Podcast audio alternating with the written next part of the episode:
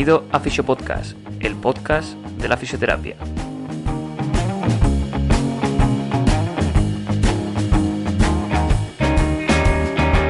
Mi nombre es Rubén Hernández, puedes encontrarme en redes sociales como Rubén H. Fisio y te doy la bienvenida a este cuarto episodio que hemos titulado Dolor lumbar en fisioterapia con Jeroni Mestre, donde tengo la, gran oportunidad y la suerte de, entrevistar, para la redundancia, eh, a Jeroni Mestre.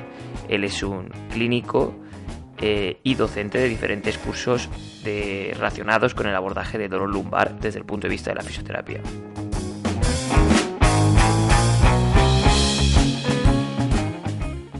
En este cuarto episodio eh, de manera resumida, pues conocemos quién es Jeroni Mestre eh, como clínico y en su faceta más crítica y más escéptica. Hablamos sobre qué es el dolor lumbar, clasificaciones, la importancia de esta patología, especialmente en términos de discapacidad y aspectos socioeconómicos. Eh, la analizamos desde un prima más biopsicosocial y bueno, profundizamos en cómo aborda él el dolor lumbar en la clínica y la importancia del papel activo en esta patología, comentamos eh, pues diferentes medidas de adherencia eh, de cara al ejercicio terapéutico y pues ponemos bastantes ejemplos prácticos, sobre todo para que nos podamos llevar al día siguiente en la clínica. También van surgiendo pues diferentes rayadas mentales que, la verdad que, han hecho que la entrevista esté bastante entretenida o para mi gusto esté bastante entretenida también os recuerdo que podéis encontrarnos en las plataformas de iBox, Spotify y iTunes, que se agradece enormemente cualquier, cualquier tipo de feedback constructivo y a poder ser pues que perdierais entre comillas dos tres minutos en dejar una valoración en cualquiera de las plataformas. Ayudaría enormemente a que este proyecto pueda llegar a más compañeros y compañeras y es un chute motivacional para mí. Nada no me enrollo más. Espero que lo disfrutéis tanto como nosotros lo hicimos grabando, que saquéis algo en claro en torno a esta patología tan tan común que los fisios nos encontramos en clínica y que muchas gracias por escucharnos. Vamos con la entrevista. Hasta luego.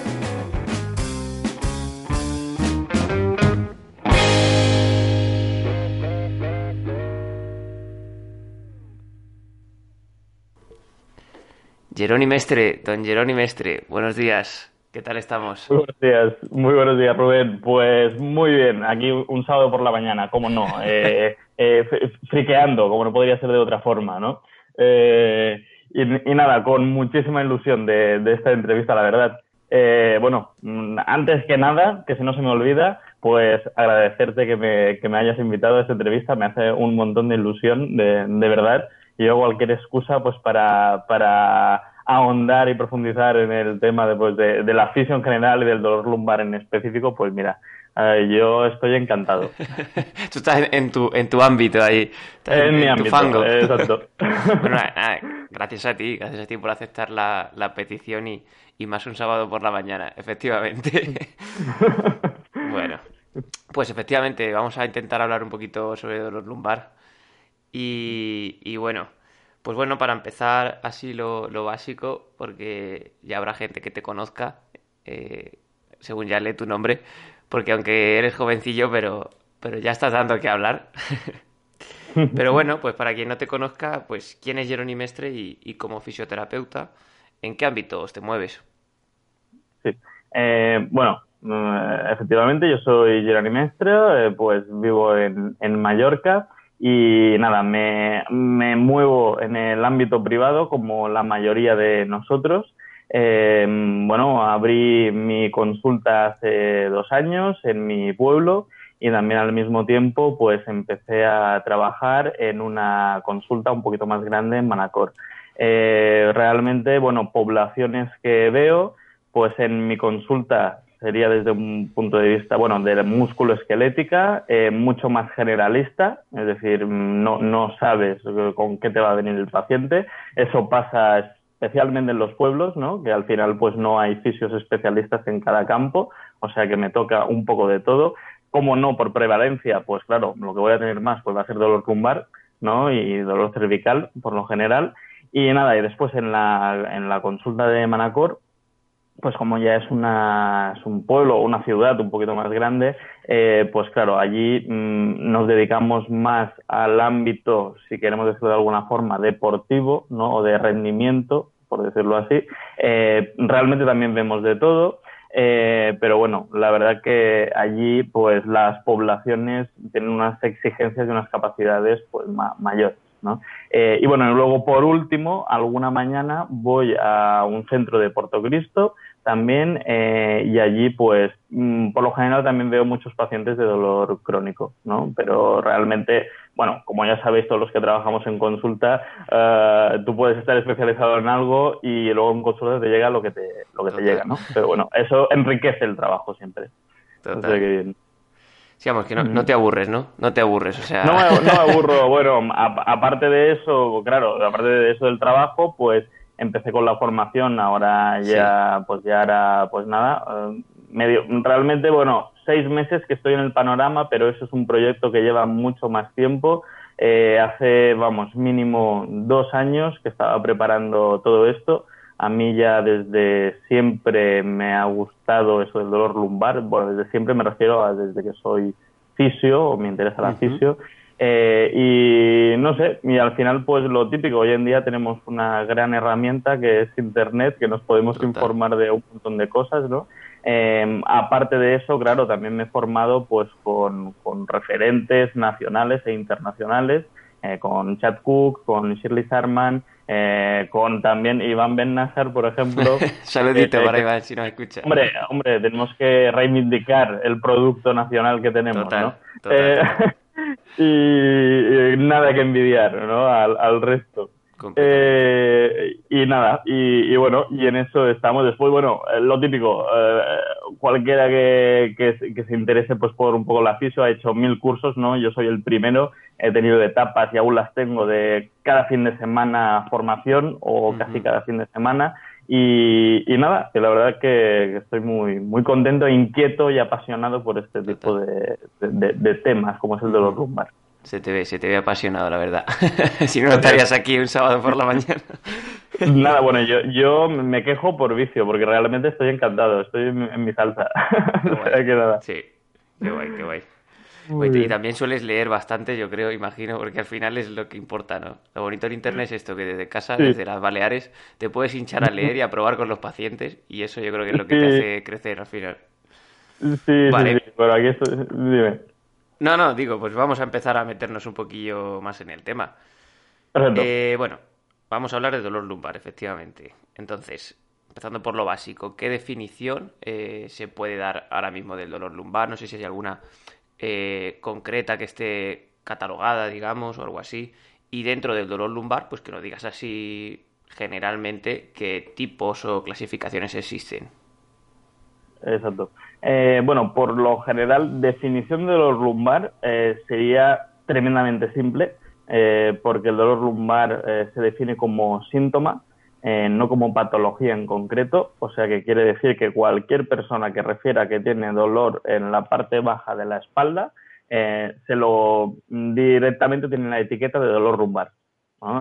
Al final, los, eh, por lo tanto, eh, esto puede ser un espectro tremendamente amplio y vago. Mm, sería, sería lo más parecido, seguramente sería la cefalea o el dolor de, de cabeza ¿no? en, general, pero bueno, por lo tanto, ¿cómo clasificamos el, dolor lumbar o cómo lo definimos un poquito más concretamente?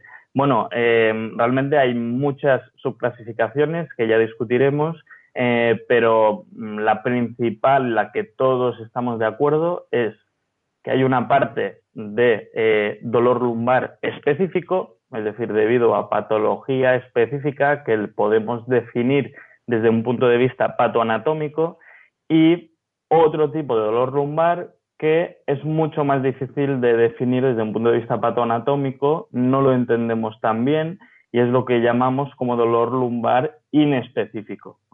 Después, dentro del específico, podríamos decir que hay una parte, eh, si estamos en el mundo de la fisioterapia, una parte que es de, eh, digamos, una red flag, bandera roja, no, no significa, yo insisto, que las red flags, banderas rojas, no son por patología grave, sino son por patología que no es propia de fisioterapia, es decir, que no se puede ver de fisioterapia. Creo que la distinción es importante, ¿no? Total. A veces en manera roja pensamos en cáncer y no, no tiene por qué ser cáncer, puede ser eh, pues que el, el, otro día tuve una paciente que simplemente tenía una gastroenteritis y el síntoma principal era eh, pues dolor lumbar y tenía una gastroenteritis, no pasa nada, pero es una red flag, ¿no? Y le dije, pues tienes que ir al, al médico.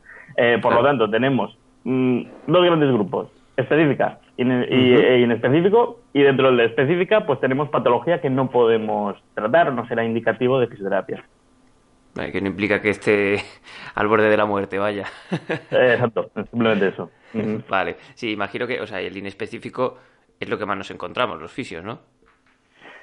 Sí, em, quería hacer un matiz con esto, eh, de, hablando de que el inespecífico en sí em, lo, eh, se define no por la naturaleza del dolor lumbar. Es decir, no es que ese paciente, eh, el tejido sea algo vago o su, cuerpo, o su organismo no sepa definir muy bien cuál es la fuente de síntomas. No, no, no. Es que nosotros aún no tenemos la capacidad eh, de hacer tecnológica, de conocimientos, para definir exactamente qué está pasando en el tejido. Eso es importante, ¿vale? Porque realmente no es que, mm, eh, a ver, para que, para que entiendan, eh, el inespecífico eh, digamos, somos nosotros, somos nosotros los Claro, somos nosotros, no, no, no, no es, somos nosotros los inespecíficos, no es, no es el paciente ni es su organismo inespecífico, claro, claro, claro. ¿vale?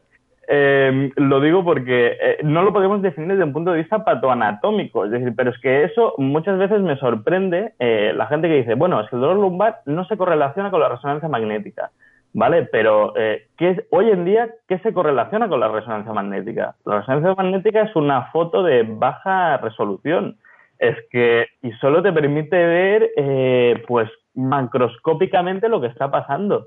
Me gustaría ver la resonancia magnética, cuántos esguinces de tobillo puede definir que son sintomáticos.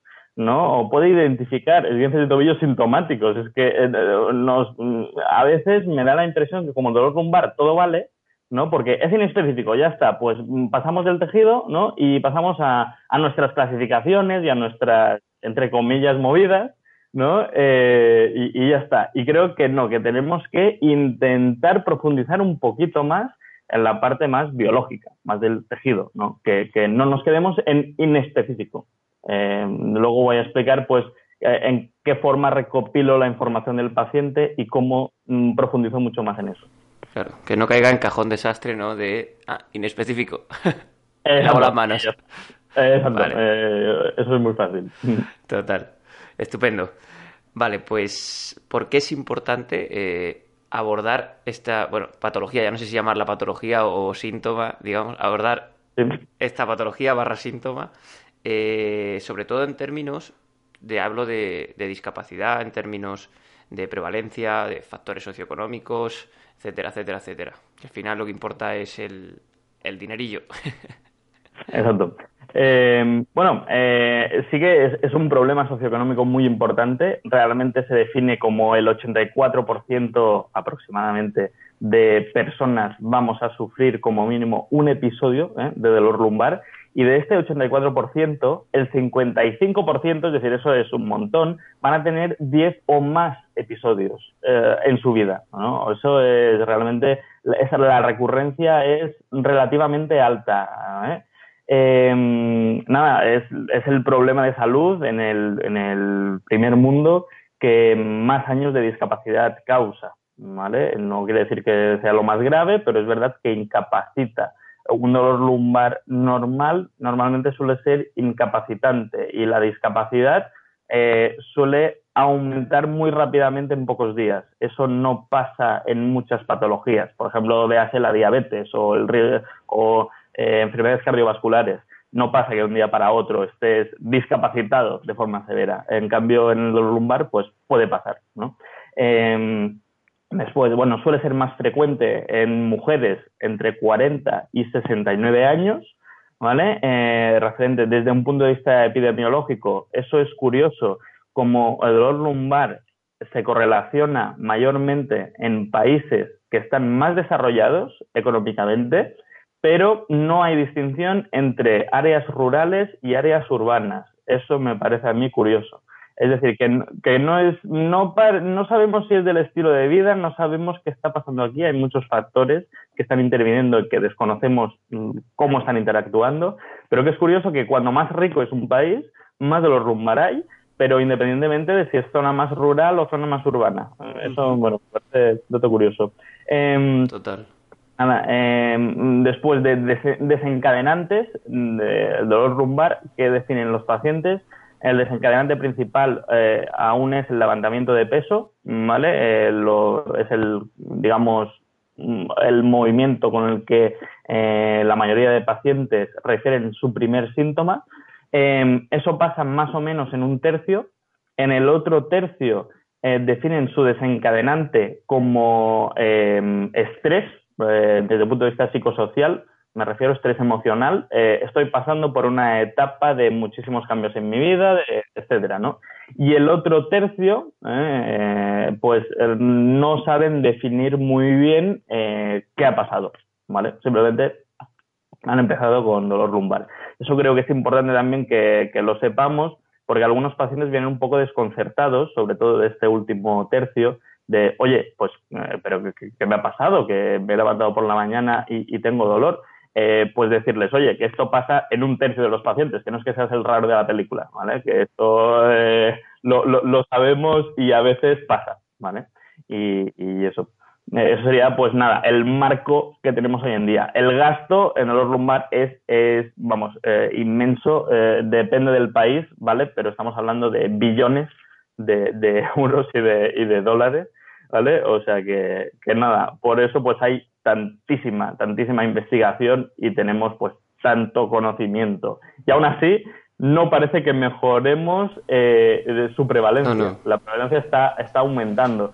Eh, pero bueno, no creo que sea culpa nuestra. Es más, eh, es, así, no tenemos tanto poder ¿no? desde el punto de la fisioterapia. Creo que es más por una cuestión de, estilos de vida, de, cuestiones más sociales, ¿vale? En estos campos hoy en día. Mm, sí. Total, total. A ver si por fin llega algún político o política, se decide leer algún estudio. Y bueno, yo, que, creo que es hasta ese punto, hasta el punto que llegue un político y diga, coño, si esto, esto ahorra dinero de verdad, vamos a ver esto de los fisios que, que hacen. Claro, eh, eh, eh, realmente desde el punto de vista de, la magnitud del efecto, que se habla mucho en, los estudios, realmente em, todo lo que sean terapias más pasivas, em, incluida también la farmacología em, o, la educación aislada, tienen efectos pequeños, de pequeña magnitud, lo que tiene efectos de media magnitud. No, no, no, hay nada, primero, no hay nada que tenga efectos grandes en dolor lumbar eh, desde un punto de vista general, ¿vale? Pero mm, que tenga efectos moderados, de mm, moderada magnitud, son pues las terapias más activas eh, y eh, la intervención quirúrgica, ¿vale? pero que ya sabemos que por una cuestión de, de riesgo-beneficio, la intervención quirúrgica solo se reserva para la patología específica o para esos pacientes que han fracasado un montón de tratamientos y, se quiere pues intentar simplemente algo nuevo, ¿no? Eh, pero, pero bueno, sería realmente las terapias activas y la cirugía están al mismo nivel desde un punto de vista poblacional, insisto, no en el punto de vista de nuestro paciente. Eso tenemos que matizarlo. Claro. Vale, pues bueno, pues en todo esto que no estamos hablando, ¿qué papel juega la fisioterapia aquí en todo esto? bueno, y sobre todo, pues si lo podías clasificar un poquillo según la evidencia o tu propia experiencia o la combinación de ambas, pues bueno, ¿qué modelos eh, o formas de planteamientos terapéuticos estarían eh, más respaldados o cómo los clasificarías? Bueno, ya algo has dicho ya, algo has comentado ya.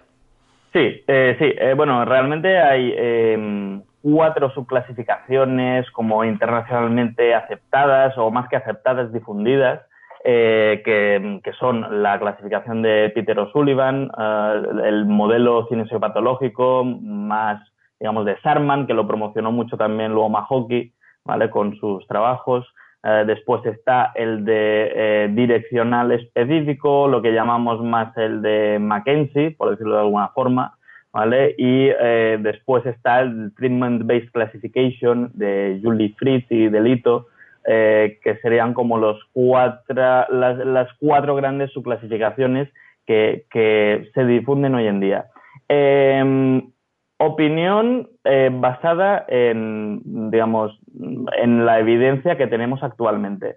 Eh, no creo que podamos eh, decir, desde un punto de vista de la, de la evidencia en mano, que subclasificar al paciente con estas subclasificaciones sea superior que cualquier otro tipo de clasificación más informal. Eh, creo que le hemos dado un montón de bola a esas subclasificaciones porque nos gusta el hecho de tener un camino que seguir con nuestro paciente previamente definido, pero la realidad es que la evidencia no sustenta ningún tipo de subclasificación hoy en día, eh, que igual va a ser más importante nuestro criterio objetivo con pruebas y valoraciones objetivas que no cualquier tipo de subclasificación. Eh, ¿Por qué hablo de eso? Porque realmente para eh, no, no he encontrado hasta la fecha eh, es decir, normalmente eso es un problema en la investigación, eh, que cuando se investigan subgrupos, lo que pasa es que tú coges a muchísima población y les empiezas a aplicar una misma intervención, ¿vale? O diferentes intervenciones. Y lo que haces es, a posteriori, miras, mira, los que les hemos hecho tracción tenían esas características, que los que hemos hecho manipulación tenían esas características y han mejorado más. ¿no? Los que han mejorado más de estas intervenciones. Pero claro, eso al final posiblemente solo te está clasificando a los pacientes que mejorarían, hagas lo que hagas.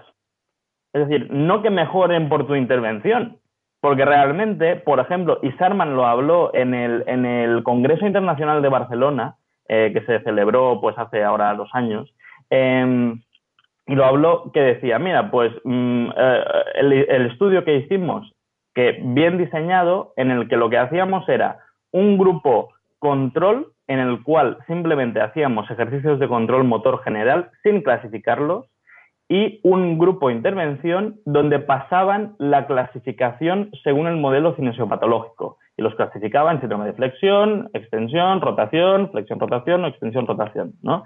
Eh, ¿Hubo cambios eh, significativ críticamente significativos? Pues no, los dos mejoraron exactamente igual. Eh, y, ella, y ella lo dijo, pues mira, muy a mi pesar, pues mmm, es que mejoraron igual. Es que no, no, sí. no, no, y, y, ella misma lo decía, es que no, vamos, eh, yo como que doy mi opinión y me da igual todo, ¿no? Pero realmente no tenemos la, la evidencia de que, de que eso sea así.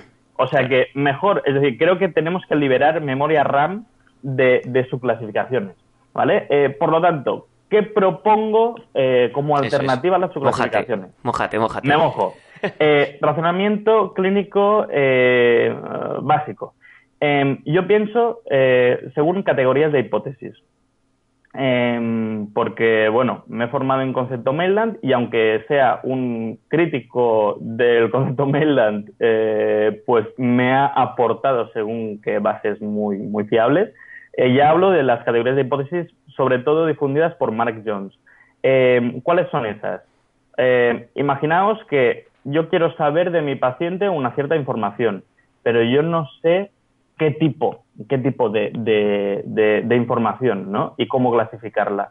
Por lo que hago es en mi cabeza, pues tengo un tema, una parte que son mecanismos patobiológicos, una categoría de hipótesis, un tema. Eh, en estos mecanismos patobiológicos, pues tengo una parte de fisiopatología, es decir, qué le está pasando al tejido, y una parte de dolor, qué tipo de dolor tiene el paciente. Eh, otro tema es la fuente de los síntomas. Otro tema que añado yo es de déficits y disfunciones de movimiento. Otro de grado de discapacidad. Quiero saber el grado de discapacidad que tiene ese paciente, cuantificarlo. Eh, la experiencia personal de la enfermedad.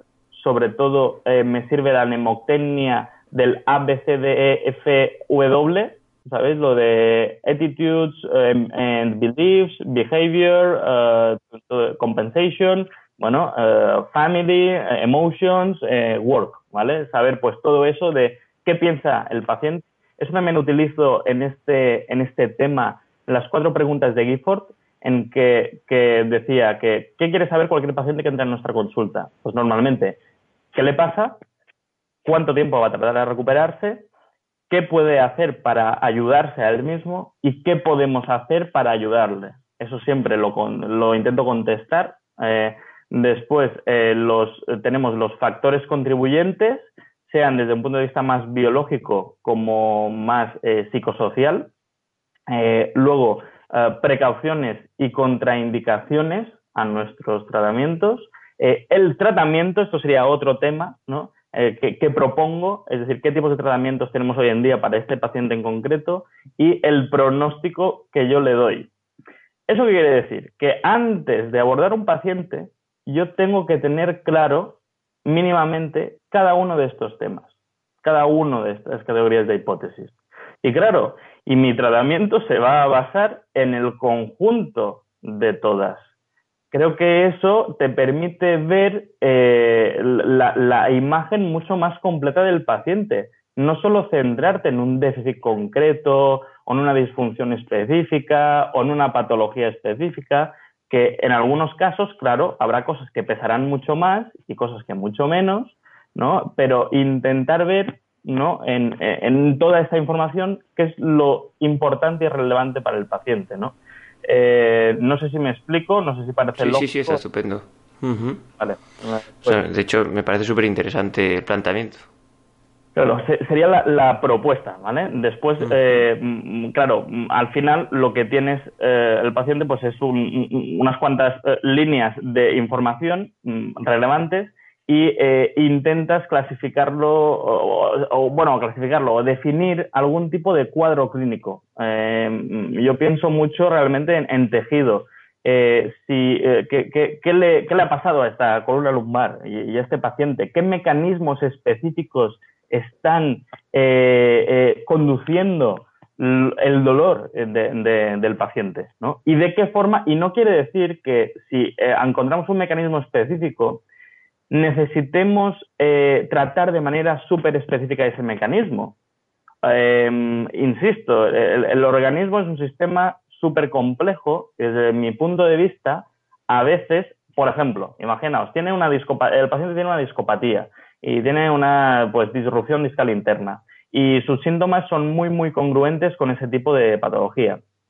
Em, Claro, em, yo podría, pues, como formular un tratamiento como solo orientado al disco, pero realmente lo podemos hacer desde un punto de vista mucho más genérico, como habíamos dicho ya en el experto, eh, Rubén, lo de aumentar las capacidades en general del paciente. Claro, es decir, generar adaptaciones neuromusculares y, cardiometabólicas, eh, em, porque realmente el organismo simplemente necesita algún tipo de organización de estímulos para reorganizarse a sí mismo. Eh, eh, eh, ¿Entendéis? necesita una programación. No, no, no, no, no vamos a acelerar ese proceso en el disco. Simplemente tenemos que darle los estímulos correctos en el tiempo correcto, con la dosificación correcta, para que se vaya adaptando y encuentre el camino adecuado en, el menor tiempo posible. o sea que no hace falta, aunque todo esto sea súper complejo, cuando más simple sea la intervención, mucho mejor, porque, porque podemos controlar lo que está pasando. Por lo tanto, tenemos que, yo juego mucho con, eh, vale, pues con este paciente me centro en adaptación neuromuscular y en ganancia de fuerza. Y ya está, y simplemente me centro en esto. Claro que lo, lo eh, le digo al paciente, pues toda la parte de educación y todo eso lo contextualizo, pero me centro en eso y ese es el núcleo del tratamiento, ¿no? O, o en otro, pues adaptaciones metabólicas, ¿no?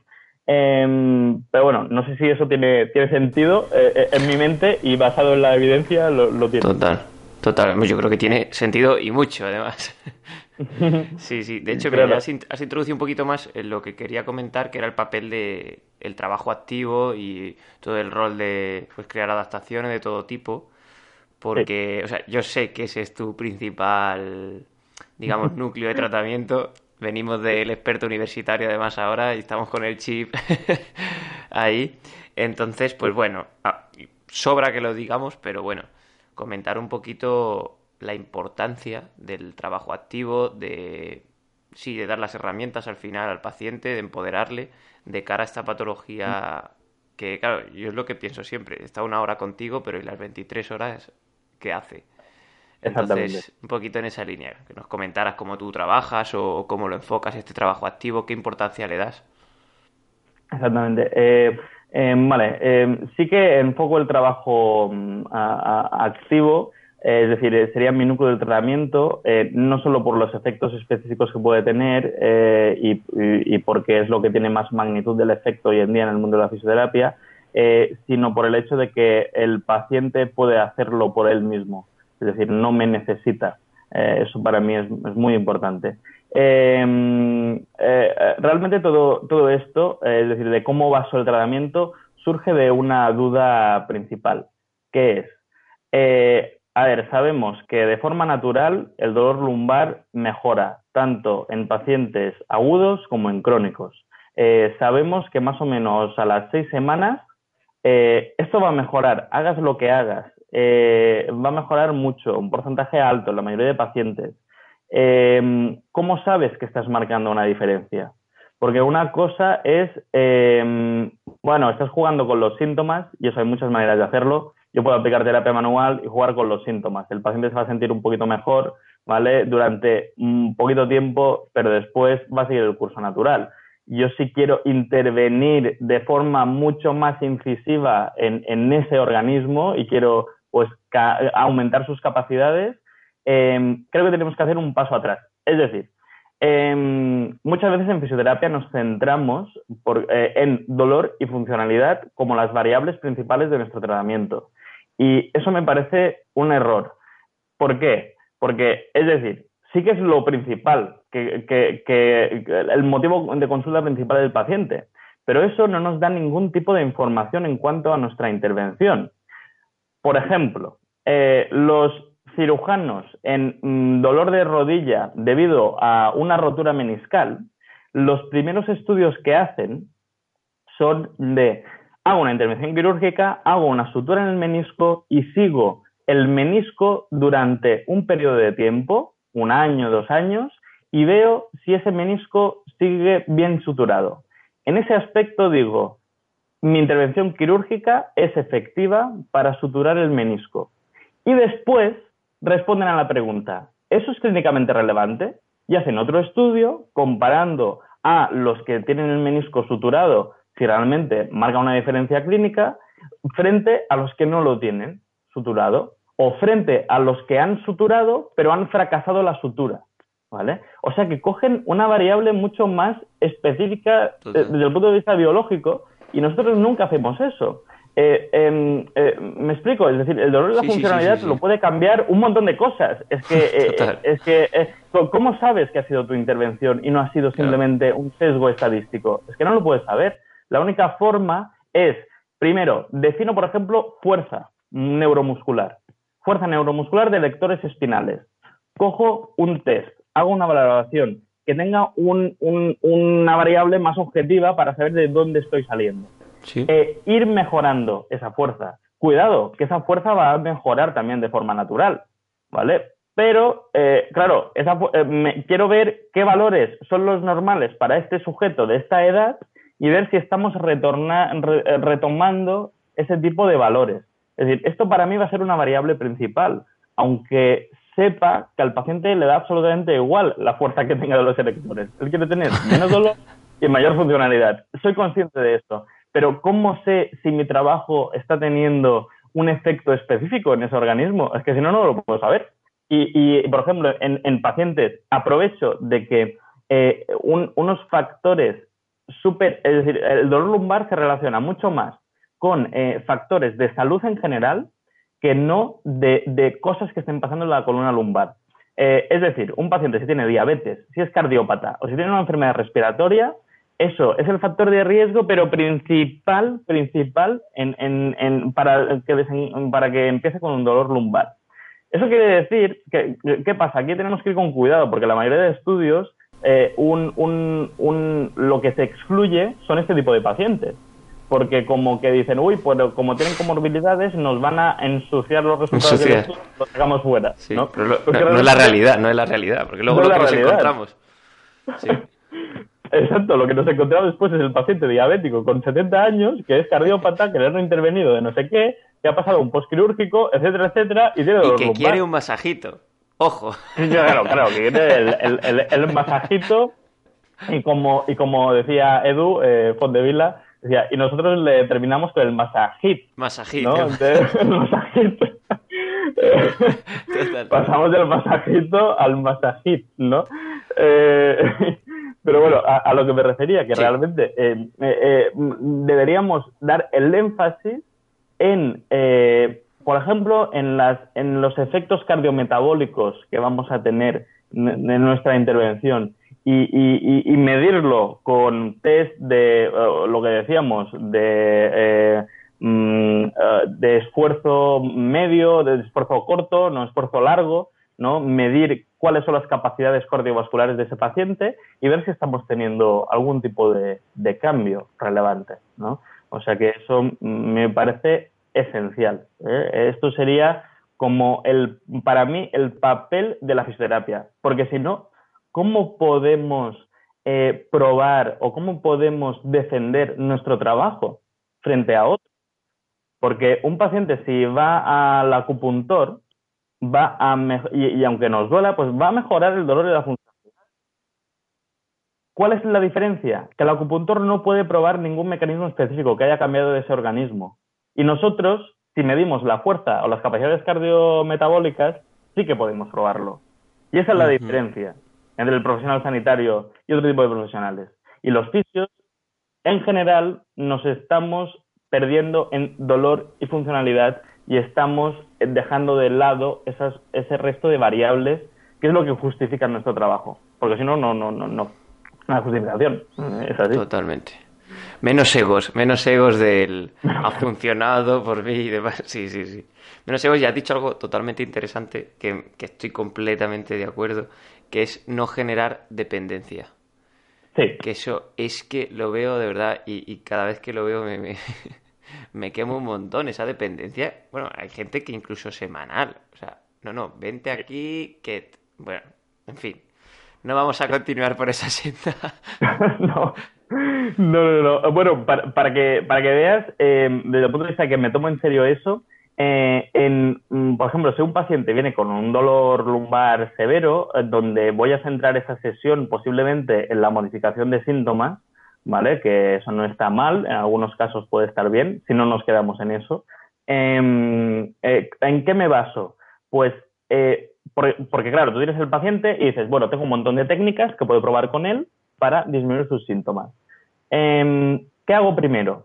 Pues lo que hago siempre es primero lo que puede hacer él en casa y él solo. Y estoy hablando, por ejemplo, del apartado de em, ejercicio terapéutico, de un ejercicio de retroversión pélvica que modifique sus síntomas. Un ejercicio de eh, flexión a final de rango para modificar sus síntomas, porque eso lo puede reproducir. Si eso no modifica sus síntomas, después paso a técnicas, digo, autoasistidas. Por ejemplo, a, las técnicas de Mulligan, ¿no? Que, eh, bueno, que sí que puede reproducir en su casa, porque hay automovilizaciones con movimiento, pero de manera mm, ya más, eh, bueno, necesitas implementos, ¿no? Necesitas el cinturón, necesitas otras cosas, ¿vale? Para hacer el, el, snack, ¿no? Eh, pero ese sería como el segundo grupo de, de, técnicas de modificación de síntomas que probaría en este tipo de pacientes si no me han modificado síntomas en las otras. Y, luego ya las últimas, las últimas, son las técnicas puramente más eh, pasivas, aunque no sean pasivas porque hay activación muscular y todo eso, pero bueno, técnicas más clásicamente pasivas que no puede reproducir el paciente en, en casa. Es decir, sacrifico disminuir más síntomas para que el paciente tenga mayor dependencia en su casa porque sé que el efecto... mayor, independencia, ¿no? Independencia, perdón, Mayor independencia, sí. Sí, sí, sí. Eh, no, es decir, que eh, realmente, lo, porque sé que la técnica de terapia manual, eh, y eso mm, pues ya lo decía Gifford, ¿por qué no llamas al paciente cuando llega a casa, después de la sesión? Para ver, es decir, ese paciente que sale de la consulta que dices, ¡buah! Estoy 90% mejor ¿no? Eh, llámale cuando ha llegado a casa, porque lo que suele pasar es que está exactamente igual que antes. ¿Vale? y eso es lo que suele pasar. Yo eh, insisto mucho, mando WhatsApps o en la próxima sesión lo que digo es, ¿cómo estuviste cuando llegaste a casa después? Y el paciente, claro, quiere satisfacer eh, su propia expectativa y tu expectativa de que, el de que el tratamiento está funcionando. Pero si haces la pregunta adecuada, ves que los síntomas del paciente han mejorado durante 20 minutos después de la técnica de terapia manual y después ha vuelto exactamente igual. Es que esa es la realidad, es la realidad, no, es nada, no, es nada más. Eh, o sea que eso. Completamente. Yo, yo fíjate, yo hago un poco de autocrítica y es, y es una de mis luchas diarias en el sentido de, tú lo has comentado, o sea, ¿por qué acaba yendo al acupuntor y tal? Que aunque sí que es verdad que da una reducción de síntomas como, como, otro, como otra persona que le puede atender, pero yo hago siempre autocrítica en el sentido de qué haremos mal para no vendérselo también, porque al final yo creo que es cuestión de marketing el que se vaya más con esas personas. Yo llamo entre comillas creo que son, así, sin ánimo de ofender, o sí. y, y eso, que yo, yo hago una... Joder, algo tendremos que mejorar de cara al marketing, que se crea, o sea, que al final, porque es que al final ahorran dinero y ahorran calidad de vida, recurrencias, son independientes. Y joder, yo me lo planteo y digo, ¿por qué? o sea, ¿qué, hacemos mal? No sé. No sé cuál es mm. tu opinión, no sé si creo que hay mucho que mejorar en ese sentido. Más de marketing puro quizá. Sí, sí. Em, ah, eh, yo creo que lo mismo que antes. Tenemos que centrarnos en eh, nuestras variables principales, que es el aumento de capacidad. Eh, eso es lo que tenemos que vender, no la disminución de dolor, el aumento de funcionalidad, sino el aumento de capacidades, que eso evidentemente pues disminuye el dolor y aumenta la funcionalidad, pero eso es nuestra justificación clínica. Aumento de fuerza, aumento de capacidad cardiometabólica. Es decir, que el paciente con dolor lumbar no solo quiera eh, mm, tener menos dolor, sino que era, hostia, quiero tener más capacidad en mi día a día. Quiero, eh, antes no podía ir a correr, ahora puedo ir a correr. Antes no podía ir en bici, ahora puedo ir en bici. Antes no podía subir estas escaleras o me cansaba mucho más subiendo las escaleras de mi casa y ahora pues puedo sin problemas. Me siento mejor, me siento más activo en mi día a día, etcétera, ¿no? Y eso nunca lo va a conseguir el pseudoterapeuta porque no, no, obviamente, obviamente. Eh, las adaptaciones que va a generar van a ser mucho más, eh, digamos, cortoplacistas. Eh, vagas, cortoplacistas, ¿vale? Y, creo que eso es el, nicho que tenemos los fisioterapeutas para afianzarnos mucho más en el tratamiento del, del dolor lumbar. Porque el resto simplemente es que nos quedamos, nos quedamos igual, nos quedamos igual que los, que los pseudoterapeutas en cuanto, a en cuanto a disminución de síntomas y posiblemente sea así. Y eso es por la naturaleza del organismo, eh, es decir, que no existen los pacientes que respondan más a un tratamiento que a otro para la disminución de síntomas, sino que existen los pacientes que van a responder, les des lo que les des, y los pacientes que no van a responder, les des lo que les des. ¿Vale? Eso creo que es muy importante. Después hay matices, ¿vale? Pero la realidad es esa. Los dos grandes grupos es que pacientes que, bueno, pues que tienen el sistema modulador del dolor que les está funcionando pues muy bien y otros que no. Eh, por eso, eh, pues por ejemplo, los síntomas depresivos son eh, pues predictor de pobre pronóstico. es que es normal, porque se está diciendo que este sistema modulador ya está eh, funcionando no muy bien, ¿no? O sea que, eh, bueno, creo que tenemos que ir en, eso. ¿eh? sí, sí, ahora de hecho íbamos a hablar un poquito de, esos aspectos. Yo creo que hace falta mucha, mucha educación y, mucha educación al, paciente y mejorar habilidades comunicativas, yo creo. Bueno, vamos a seguir avanzando, que nos liamos aquí a hablar. vale, pues mira, pues sí, vamos a comentar esto que acabamos de decir sobre todo hablando bajo un modelo o un prisma más biopsicosocial, ¿qué papel juega en, el dolor lumbar inespecífico? Vamos a concretar, porque como es el que más vemos, eh, pues qué papel juega lo bio, lo psico y lo social. Sí. Em, de acuerdo.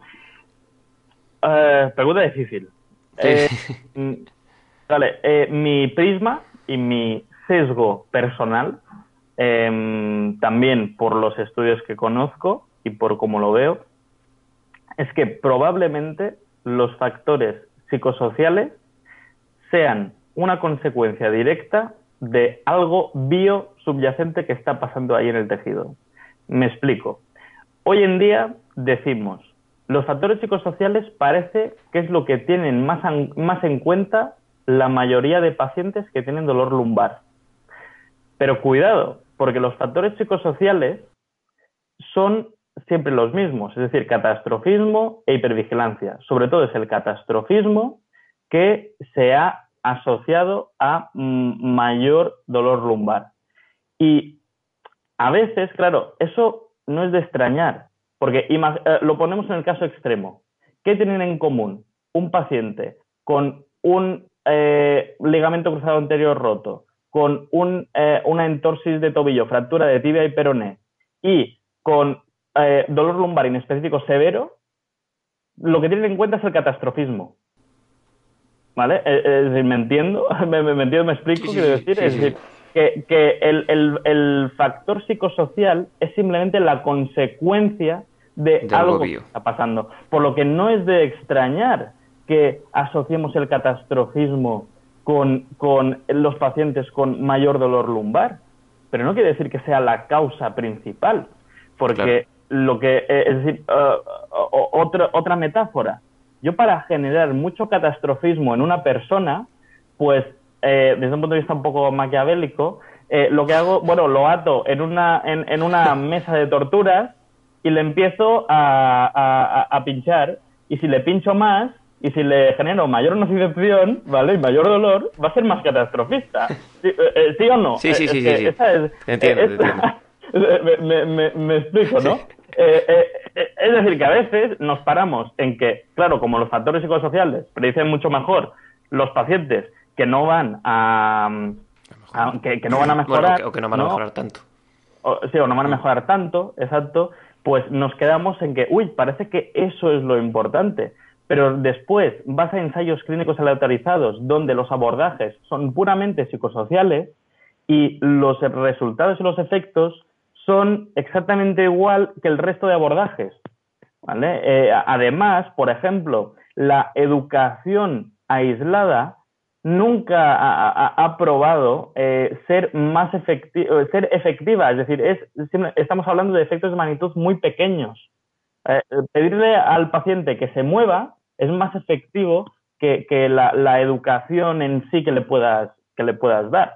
¿vale? Em, o sea que para mí el lugar que tienen los factores psicosociales es en el 90% de los pacientes va a ser una pura consecuencia de lo que está pasando a nivel biológico. Y en el 10% sí que está conduciendo sus síntomas. Y estoy hablando de los pacientes con dolor que ahora se llaman nociplástico, dolor más disfuncional, más maladaptativo. Pero eso pasa que en un 10%, si me apuras, en un 5% de los pacientes con dolor lumbar. Por lo tanto, el 90% restante es simplemente algo bio que está pasando allí. El catastrofismo disminuye cuando lo pongo en el ejemplo del esguince de tobillo, en una fase aguda, eh, pues voy a ser súper catastrofista y voy a entrar a la consulta del fisio cojeando, quejándome, ah, ah ¿cómo me duele? ¿Cómo me duele? Hostia, tal, no sé qué.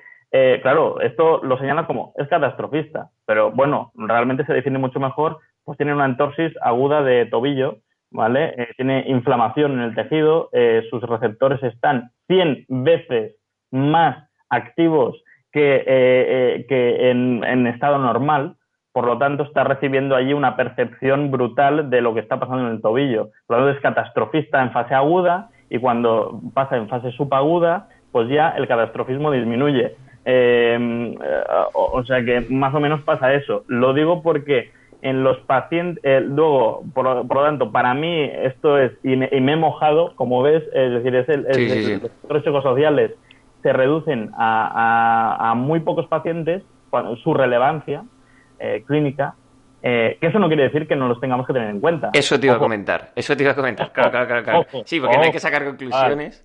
Una cosa es eh, ser como un péndulo e ir solo a lo bio o solo a lo psicosocial Y otra cosa es que yo es lo que entiendo de tu planteamiento. Pasar, o sea, que a partir de lo bio en ese 90% se genera lo psicosocial y eso no quiere decir que solo abordemos lo bio, sino que abordemos al paciente en toda su totalidad. No se saquen conclusiones de aquí. Claro, yo eh, me, estoy refiriendo a cuál es la variable principal que nosotros queremos eh, cambiar. Y eso, en el 90%, va a ser lo bio. Total. ¿Vale? Eh, em, es así. Em, pero no quiere decir que el contexto en el que lo ponemos tenga en total consideración los factores psicosociales, que los va a tener, es que si no, estamos, vamos, fracasando. Claro, claro, o sea, de hecho, si, si fuera un factor puro, o sea, si fuera una patología en la que se vea que es puramente psicosocial, no creo que seamos el profesional indicado para ello y es que hay que derivar, hay que igual quitarse de egos. Sí, sí. Así es. Así es. Eh, eh, eh, por eso, porque si no, no podemos defender nuestro, nuestro Completamente. es que esto al final es, es como corporativista y todo, ¿no? Eh, pero por suerte, por eso digo que el, papel del fisioterapeuta es muy importante en el dolor lumbar, porque precisamente somos los profesionales indicados, porque la parte bio parece que es muy relevante y, es muy importante. Em, por lo que simplemente, pues, pues eso. Em, eso. Por lo tanto, insisto, como factor principal va a ser uno biológico, pero contextualizado en los factores psicosociales. ¿Y cómo lo podemos aplicar eh, en el entorno psicosocial de esa persona.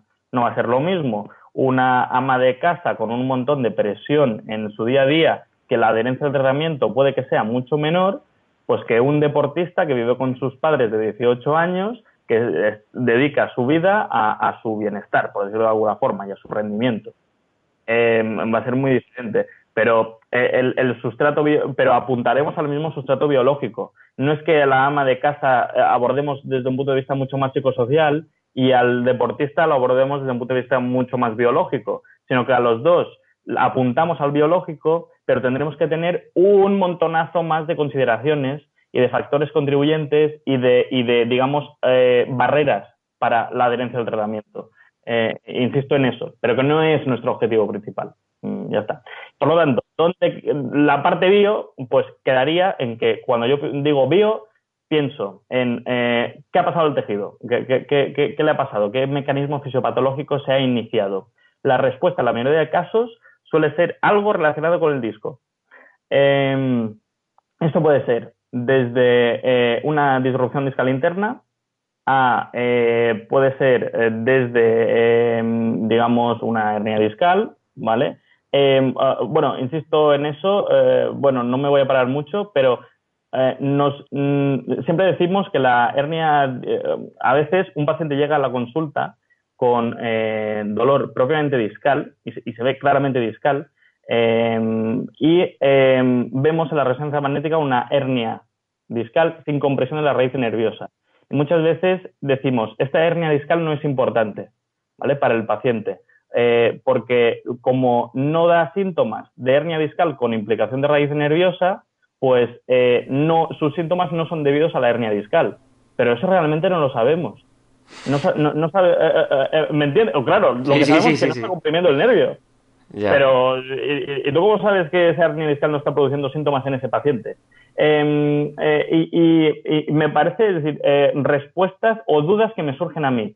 Y si resulta que en vez de mirarlo desde un punto de vista puramente patoanatómico, lo miramos desde un punto de vista más bioquímico, y si imagínate que eh, eh, en algún momento eh, el entorno celular de los, bueno, de los mecanorreceptores y quimiorreceptores cambia, ¿qué ha pasado? Pues imagínate, el disco ha sufrido pues un, un aumento de carga brutal, un pico de carga que no puede sostener. Desde un punto de vista histológico y microscópico, podemos imaginarnos que pues ha habido mm, muerte celular. Eh, pero claro, tú con la resonancia esto no, lo ves. Lo que verías sería pues un proceso inflamatorio leve, una respuesta inmunológica. Eh, y eh, por lo tanto, el entorno bioquímico está cambiando. Los neurotransmisores que están mandando esos nervios, esos receptores, han, han cambiado y eh, el sistema inmunológico entra en, bueno, en, acción y empieza la sensibilización periférica de ese disco.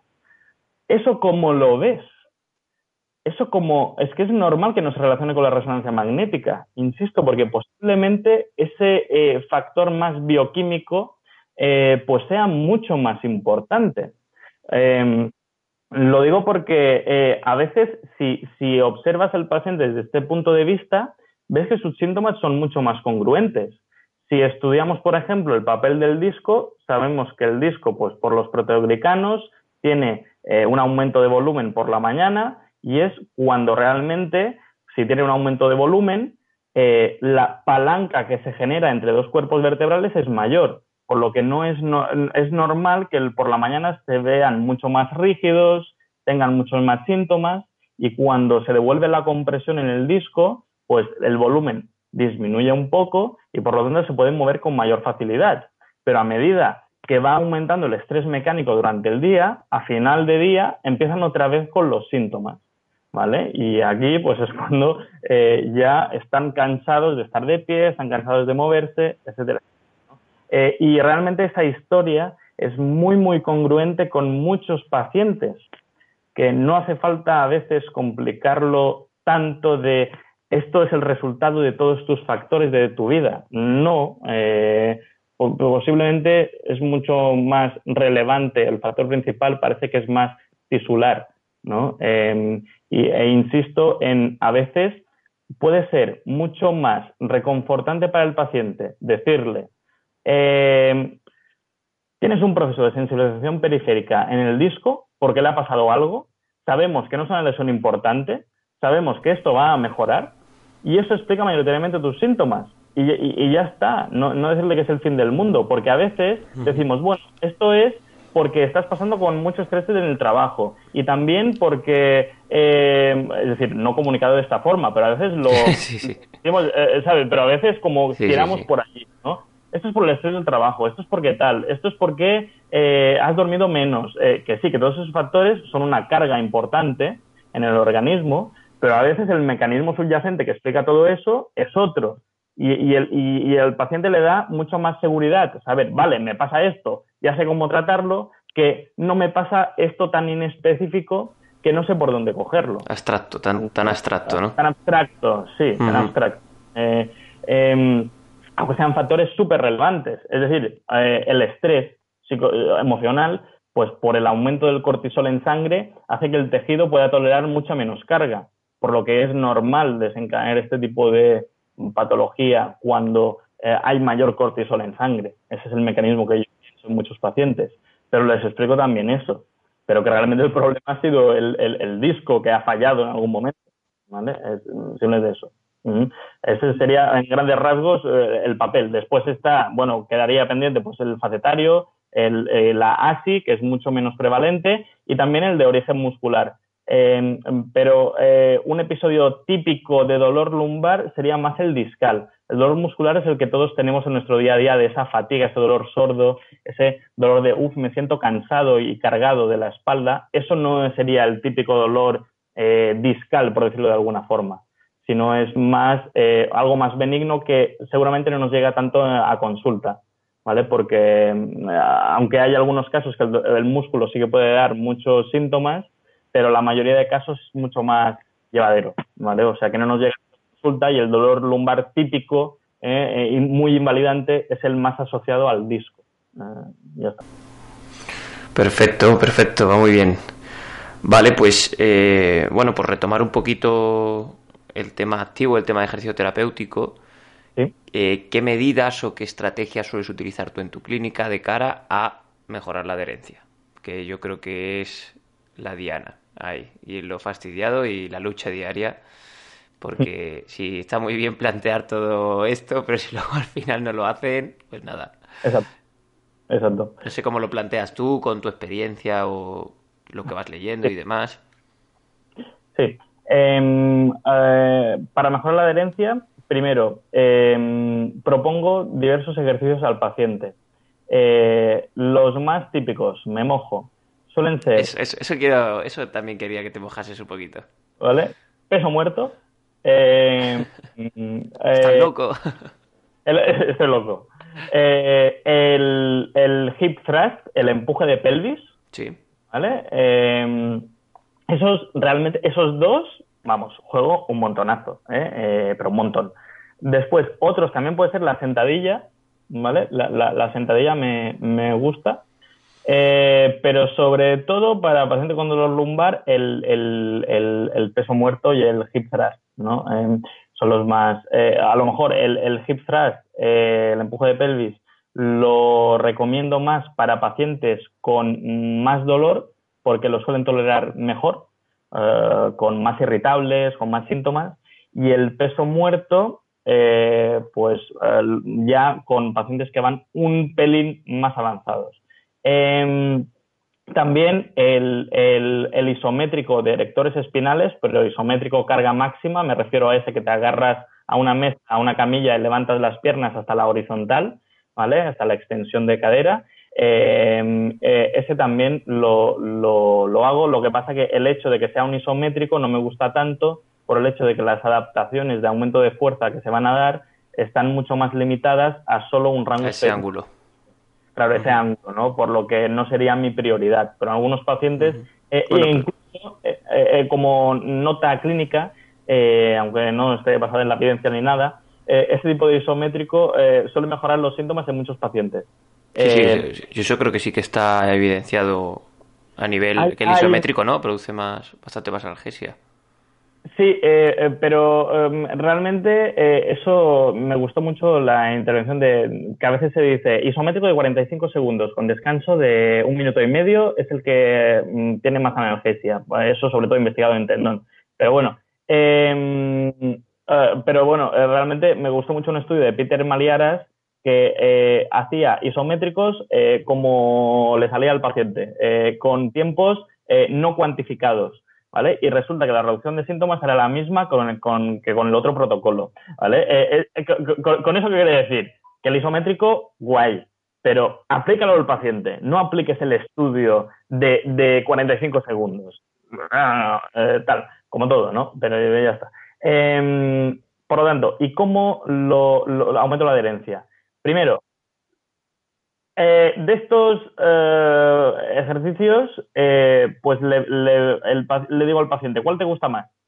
¿Cuál te recrea mejores sensaciones? Y esos, y, y, y suelen tener una, una percepción muy buena de que si ven que están estimulando de una forma, es decir, eh, yo lo veo desde el punto de vista de que ellos ven que ellos sienten que ese estímulo es algo que de alguna forma le está gustando a su organismo. Es decir, que estás focalizando en un tejido que parece relevante. Por eso yo, yo insisto mucho en la sensación que tiene el, paciente, ¿no? Eh, además por otras movidas, pero eso sería lo principal. Eh, y por lo tanto, eso es el primer paso. Después, cuando tenemos el ejercicio, le digo, ¿tú cuántas veces crees que lo puedes aplicar en tu día a día? Es una pregunta trampa, porque normalmente sé que ellos siempre van a decir muchos más estímulos de los que sean necesarios para generar adaptaciones. Y eso es una ventaja. ¿Sabes? Porque ellos dicen, sí, pues, eh, porque dicen, oh, pues tres al día, eh, dos al día, eh, uno cada día. Digo, vale, perfecto. ¿En qué momento del día lo puedes hacer? Eh, dime algo concreto, lo decidimos entre los dos. Eh, pues después cuando dejo los niños al colegio tengo 20 minutos y en ese momento creo que cada día puedo, puedo hacerlo. ¿Vale? Genial. Y si ese momento del día falla, ¿qué otro momento del día tienes para hacerlo? Pues en este tal, vale, pues tenemos plan A, hacerlo en este momento. Plan B, hacerlo en este otro momento del día. Eh, a veces me pongo con estos que tienen una rutina de locos, plan C, de eh, eh, lo hago con esto, ¿no? Sí. Eh, y luego les digo, vale, pero es que resulta que, por ejemplo, si me centro en adaptaciones neuromusculares, no hace falta que lo hagas cada día. Una vez cada dos días, más que suficiente. ya te coronas, entonces. Claro, y aquí ya digo, ah, sí, solo una vez cada dos días. Sí, sí, sí, claro, pero quiero que te centres el día que lo haces, pues lo hagas eh, eh, bien y llegando a tu límite de capacidad. ¿Y eso cómo lo cuantificamos? Pues lo hacemos ahora mismo. ¿Qué hacemos? Pues cargamos peso de manera intuitiva que creo que pueden tolerar sin síntomas o con síntomas súper leves que ellos te dicen que, que, no tienen problema. Que dicen, bueno, yo tengo estos síntomas aquí pequeños, pero es como que casi son agradables, que me gusta, ¿no? Notar... esa molestia, esa eh, molestia. Exacto, esa molestia. Eh, eh, eso, vale, eso me quedo y imagínate, pues solo empezar con 5 kilos de peso muerto, algo que realmente es mínimo. Yo sé que su músculo puede, puede soportar mucho más pero me guían siempre, siempre lo que estamos hablando siempre depende de cada individuo y las cargas irán en función, obviamente. Es un simple matiz, simple matiz. Un simple matiz para mojarme más, porque aquí se quiere concreción, ¿no? Eh, que, me linchen después en, redes sociales. que linchen lo que quieran. Entonces digo, que me ponga el paciente delante y, ya está, ¿no? Eh, porque a veces muchos estudios, pues, te ponen el paciente y, todo el mundo tira por un, por un camino diferente, y esto no puede ser, y por eso concreto. Pues empezamos, por ejemplo, por 5 kilos en paciente agudo, ¿vale? Eh, agudo me refiero que, pero que ya no hay un proceso inflamatorio importante, porque aquí necesita otro tipo de estímulos, ¿vale? Cuando no existe ese proceso inflamatorio, que eso lo dicen sus síntomas, eh, vale, empiezo con esa carga. 5 kilos, 8 kilos suele ser lo típico, las kettlebell que tengo en, en, consulta. Eh, 8 kilos y empezamos, venga, enseñamos la técnica, ¿vale? Quiero que notes sobre todo el estímulo en isquiotibiales, de te notas el estiramiento ese y notas eh, que, estás haciendo fuerza con erectores, ¿vale? Y ya está. Eh, y aquí, pues vamos hasta abajo, vas repitiendo repeticiones. Quiero que me, dices, que me digas cuándo te empiezas a fatigar.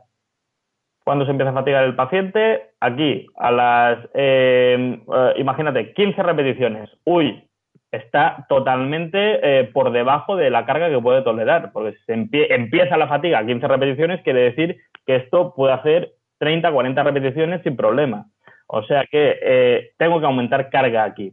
Aumento carga y pregunto otra vez, y, bueno, y vemos si sus síntomas aumentan, si no aumentan, perfecto. Vuelvo a, regular eso. Dejo un periodo de descanso, un minuto, un minuto y medio, vuelvo otra vez a introducir esa, esa carga. Imagínate pues que ahora introduzco pues 12 kilos, ¿vale? Y 12 kilos, vale, empieza con el peso muerto eh, y, tal. Y aquí imagínate que la fatiga ya empieza a las 6 repeticiones y ya hay una pérdida de velocidad a las 8 repeticiones. Esto me gusta, porque quiero estar entre las 6 y 12. Si me apuras, entre las 5 y 15 repeticiones. Sería lo aceptable, ¿vale? Eh, pero me gusta más estar en, en, estímulos, en intensidades más altas y menos repeticiones, porque es lo que va a necesitar ese paciente en su día a día. Eh, eh, es decir, la columna lumbar ya hemos dicho que el mecanismo eh, principal suele ser el de levantamiento de peso y no el de levantamiento repetitivo de peso. Eso quiere decir que tú puedes estar toda la mañana pues recogiendo patatas y no hay ningún problema, pero cuando levantes los 25 kilos aquí es cuando te viene. Por lo que ya quiero, desde el primer momento, adaptaciones neuromusculares, pero eh, orientadas a la fuerza máxima, ¿vale? Por lo que me centro más en 6, 8 repeticiones. Y cuando tengo esto, ¿eh? Eh, en el, cuando tengo esto, ¿vale? Pues ahora cuantifico la densidad es decir, ¿cuánto tiempo de descanso necesita ese paciente? Normalmente un minuto y medio, dos minutos, ¿vale? Y eh, le suelo pedir entre tres y cinco series. ¿Por qué? Porque realmente es lo que se ha investigado y genera adaptaciones de fuerza. Ya está. Eh, tú puedes pedir, eh, hay, un espectro muy, muy grande. hay incluso un estímulo a la semana puede ser suficiente. seis estímulos a la semana también generan adaptaciones ¿vale? Eh, yo me suelo quedar en 3-4 estímulos a la semana y con 3-5 series porque es lo que está mayor investigado y sabemos que en, esa, en ese rango seguro que vamos a tener adaptaciones. Y ya está, ¿no? Em, por lo tanto, el paciente cómo lo realiza en su casa, porque eso es una cuestión práctica. Eh, no tiene peso, no tiene la kettlebell, no tiene nada. Eh, pues garrafas de agua. Con una garrafa de agua, además, se puede vaciar, llenar y puedes cuantificar muy bien el peso. Y si una garrafa de agua no es suficiente, porque solo llegan hasta 8 litros, eh, palo de escoba, garrafa de agua a un lado, garrafa de agua al otro lado, y aquí ya puedes añadir todo lo que quieras. Total, total, total. Eh, ya está. Sí, sí, hay que, hacerlo así. Y es, una cuestión práctica, y decirle al paciente, pues lo haces así, tal cual, visualizarlo haciendo el ejercicio. Y creo que eso es lo que aumenta más la adherencia. Decirle todas las pistas, todos los detalles, cómo lo puede hacer. Incluso decirle, pues ahora descargamos la aplicación que te va a contar los intervalos. ¿Vale? Y hay aplicaciones que cuentan los intervalos y el periodo de descanso y todo. Y lo programas, te lo programas tú en el móvil y le dices, solo tienes que pulsar el play, facilitar todo eso. Y, y, eso realmente para mí es clave. Después está la motivación, todo lo que quieras. Para mí, la motivación casi que llega después, cuando el paciente ve que, está mejorando. No recibe un feedback ya por parte del ejercicio. Eh, exacto, que esto de entrevista motivacional, claro que se tiene que hacer, está genial, es la base. Si el paciente no está, no le motivamos o no nos cree, aquí ya abandonamos. Eso sería un requisito, ¿vale? Pero después de este requisito, especificar cómo hacer todo esto. Y aquí hemos puesto pues el, lo del peso muerto, ¿vale? eso. Y decirle también, sabemos que dos estímulos a la semana generan adaptaciones y cinco estímulos eh, eh, eh, también.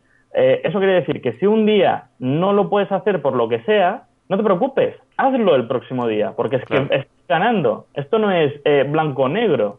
Simplemente el hecho de hacerlo ya ganas. Y eso, insisto mucho en eso. No sé si te parecen buenas ideas para la... Sí, sí, sí, a mí, por supuesto. No sé si utilizas también... Dime, dime, perdón. Sí, eh, no, no, eh, no sé si utilizas algo parecido ah, sí. o... Sí, yo siempre digo que las, las garrafas son las Kentelbel de domicilio. Porque además ah. tienen su este, sí. Y no sé si utilizas tú algún tipo de, de material así, pues más audiovisual, tipo infografía, tipo recomiéndate, o sea, te mira, mírate este vídeo o no sé, cualquier cosita de esta, no sé si tú lo utilizas. Sí, eh, lo que utilizo es eh, mandar un WhatsApp después de la primera visita eh, y un WhatsApp personalizado con a lo mejor en alguna entrada de blog o alguna infografía del señor Jorge de la fisioterapia. Qué grande.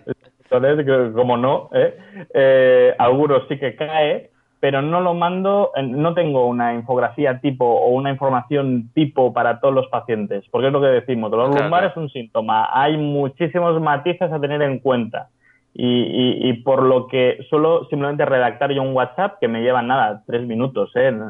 Y para repasar los puntos importantes. Le digo, hola, tal, eh, te escribo aquí el resumen de, de hoy y le digo, punto importante, uno, dos, tres, tres puntos y más la programación del tratamiento y ya está. Em, y creo que es lo que refuerza más. Y, bueno, muchas veces lo que les digo es que se lo expliquen a un familiar o a un amigo lo que hemos dicho hoy en la consulta o en qué se va a basar su tratamiento, ¿vale? Y también creo que, quiero que quede constancia en la primera sesión de cómo monitorizaremos sus, sus mejoras, sea con escalas de valoración que eso para, para, para, tener más tiempo lo hago por WhatsApp, es decir, tengo una versión por WhatsApp de cada una de las escalas de valoración que se utilizan más el dolor lumbar y lo mando como cuestionario tipo test. Sé que la, la validez no, no, no, se ha investigado, soy consciente de ello, pero, pero realmente es la forma más práctica. Y, y no pierdo tiempo de consulta y el paciente me envía el cuestionario tipo test y yo relleno sobre todo lo utilizo, lo que utilizo más serían eh, las de discapacidad, pero no para, para cuantificar también, pero ya te da una idea intuitiva la entrevista, pero sobre todo para aspectos que no has podido preguntar a la entrevista. Por ejemplo, durante el sexo, las relaciones sexuales. Eh, eh, eso, la, la, la Odestri lo tiene y a veces con algunos pacientes ya tienes, ya ves que están muy sueltos y en la primera consulta se lo puedes preguntar, pero no es una pregunta que suelo, suelo hacer. Prefiero, si sospecho de eso, te mando el cuestionario y como hay un apartado de eso, pues me vas a marcar si, si realmente tienes un problema. Y si lo tienes, pues ya a lo mejor el próximo día y así que lo hablamos, cómo lo podemos adaptar, con, con más confianza y más distendido. Pero pero que por eso es un ejemplo, pero, pero temas menos delicados como, hostia, no le he preguntado para subir escaleras, igual subir escaleras tiene problemas y con los Westry pues me, me, lo detecta, ya está. Se para un screening más, más variado. Y ya lo tienes tú organizado, ¿no? Imagino, en, WhatsApp y demás, y, y, no te quita tanto tiempo, porque quizá mucha gente pueda entender que, joder, si tengo que hacer esto con cada paciente, tal, no sé qué. Bueno, pues si lo tienes organizado como otra cosa más, imagino. Así es. Así es, sí, sí. Vale, pues bueno, ya por ir cerrando un poquito, quiero que te vuelvas a mojar. Y en cuanto, claro, porque escuchándote ahora, he entendido que tú abogas en cuanto al ejercicio terapéutico. Por, ah, corrígeme si me equivoco, pero tú abogas por ejercicios más generales, ¿no? Patrones motores más generales y permitiendo un poquito más la riqueza motora, quizá, ¿no? Entonces, yo te preguntaba sobre todo en esta, entre comillas, lucha entre, pues va a ser los que abogan más por un control motor, más estricto, más, pues mm. eso, más cerrado, no sé, y, y pues los que abogan más por unos patrones más globales. No sé tu opinión, tu manera de trabajar creo que ya queda un poco clara, pero bueno, ¿qué opinas en torno a esto?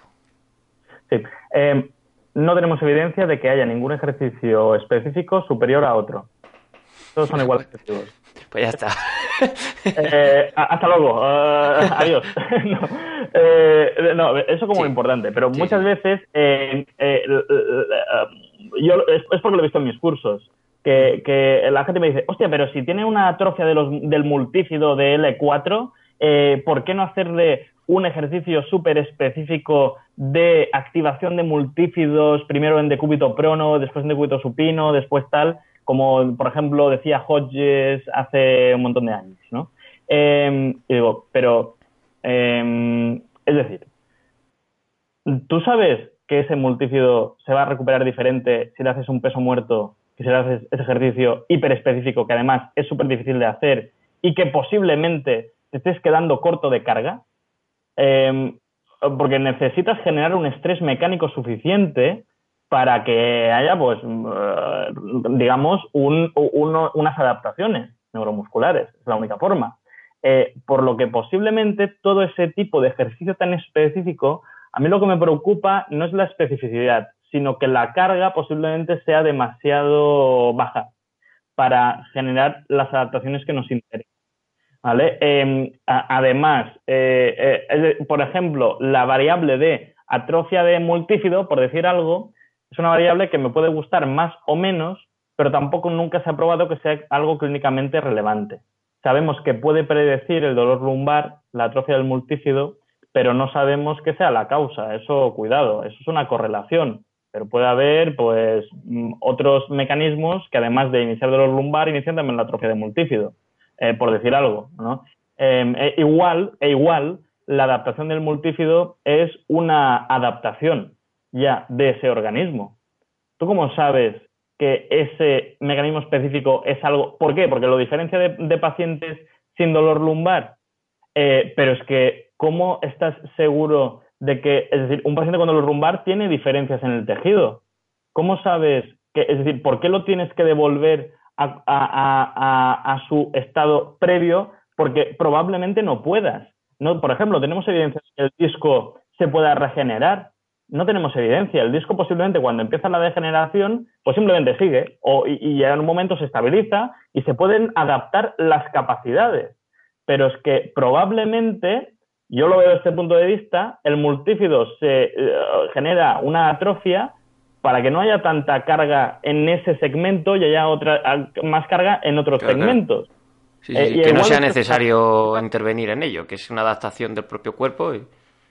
Claro, por lo que, y pongo de ejemplo el multífido, es decir, para mí un ejercicio específico y voy a defenderlo a muerte el día que vea que ese mecanismo específico mejora, es clínicamente relevante para el paciente, pues eso, vamos, lo defiendo a muerte, pero es que no tenemos ese tipo de evidencia. Ahora simplemente lo que está pasando es que todos los ejercicios eh, tienen el mismo efecto, por lo que, eh, por lo tanto, si todos tienen el mismo efecto en dolor y funcionalidad, ¿qué hago yo? Pues aumentar las capacidades y me aseguro de tener un ejercicio que sea de carga suficiente que pueda progresar de la forma correcta para generar adaptaciones neuromusculares y cardiometabólicas.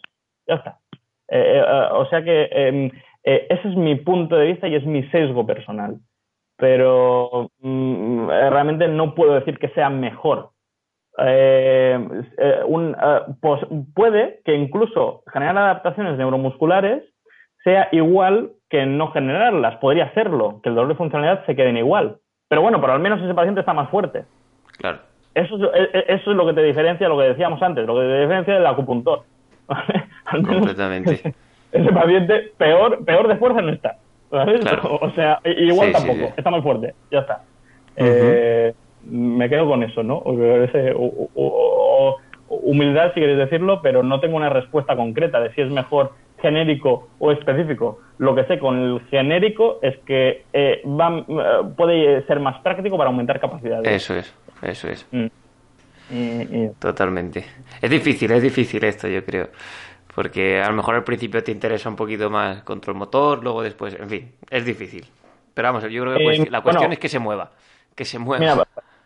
sí, sí, para que quede claro, eh, sigo la, la, pirámide de Adam Mickens, un poco adaptada, eh, que es, bueno, primero, y también como esto lo, lo, lo, hago como nos dijo Antonio Cuesta Vargas, en el experto. Un saludo para Antonio, si no está escuchando. Saludos, saludos, hombre.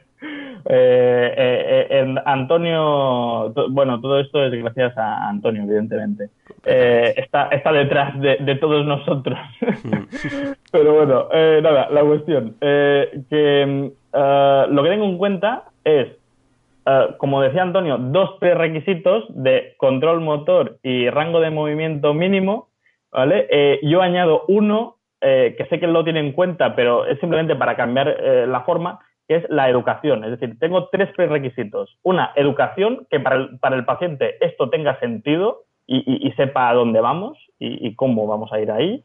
Eh, el, el, ROM mínimo y el control motor mínimo. Pero cuando digo mínimo es mínimo mínimo, que se va a hacer una ante y una retroversión. Ya está, no hace falta mucho más. Em, y después empiezo, es decir, el primer nivel de la pirámide, que es aumento de capacidades o lo que llamo adaptaciones neuromusculares y cardiometabólicas. Si el paciente tiene, diabetes o patología cardiovascular, eh, pues voy a cardiometabólico. Si realmente, pues simplemente pues tiene eh, otro tipo de pérdida de fuerza, por ejemplo, no tiene comorbilidades, pues voy a adaptaciones neuromusculares. Si esto no me está funcionando o no está respondiendo como toca, ya me centro a lo mejor más en control motor, desde un punto de vista mucho más eh, puro, ¿vale? Eh, es decir, primero, aumento capacidad, si no pasa, si no mejora, eh, aumento calidad de movimiento, sea lo que sea eso, porque tampoco lo tengo claro. y arriba del todo ya están los complementos que decimos, de, bueno, pues haz lo que quieras aquí, si quieres hacer terapia manual, haz terapia manual. Si quieres hacer punción, haz punción, aunque no haya evidencia de que la punción sea beneficiosa en esos pacientes. Te estás creando enemigos, ¿eh? Estoy creando enemigos, pero esa es la realidad. Eh, es decir, yo, les digo, bueno, es que no es mi opinión, es que ojalá fuera mi opinión. Efectivamente, esto no es cuestión de Es lo que sabemos, es el conocimiento. A día de hoy. A día de hoy, a día de hoy, estoy abierto a, a todo. Vamos.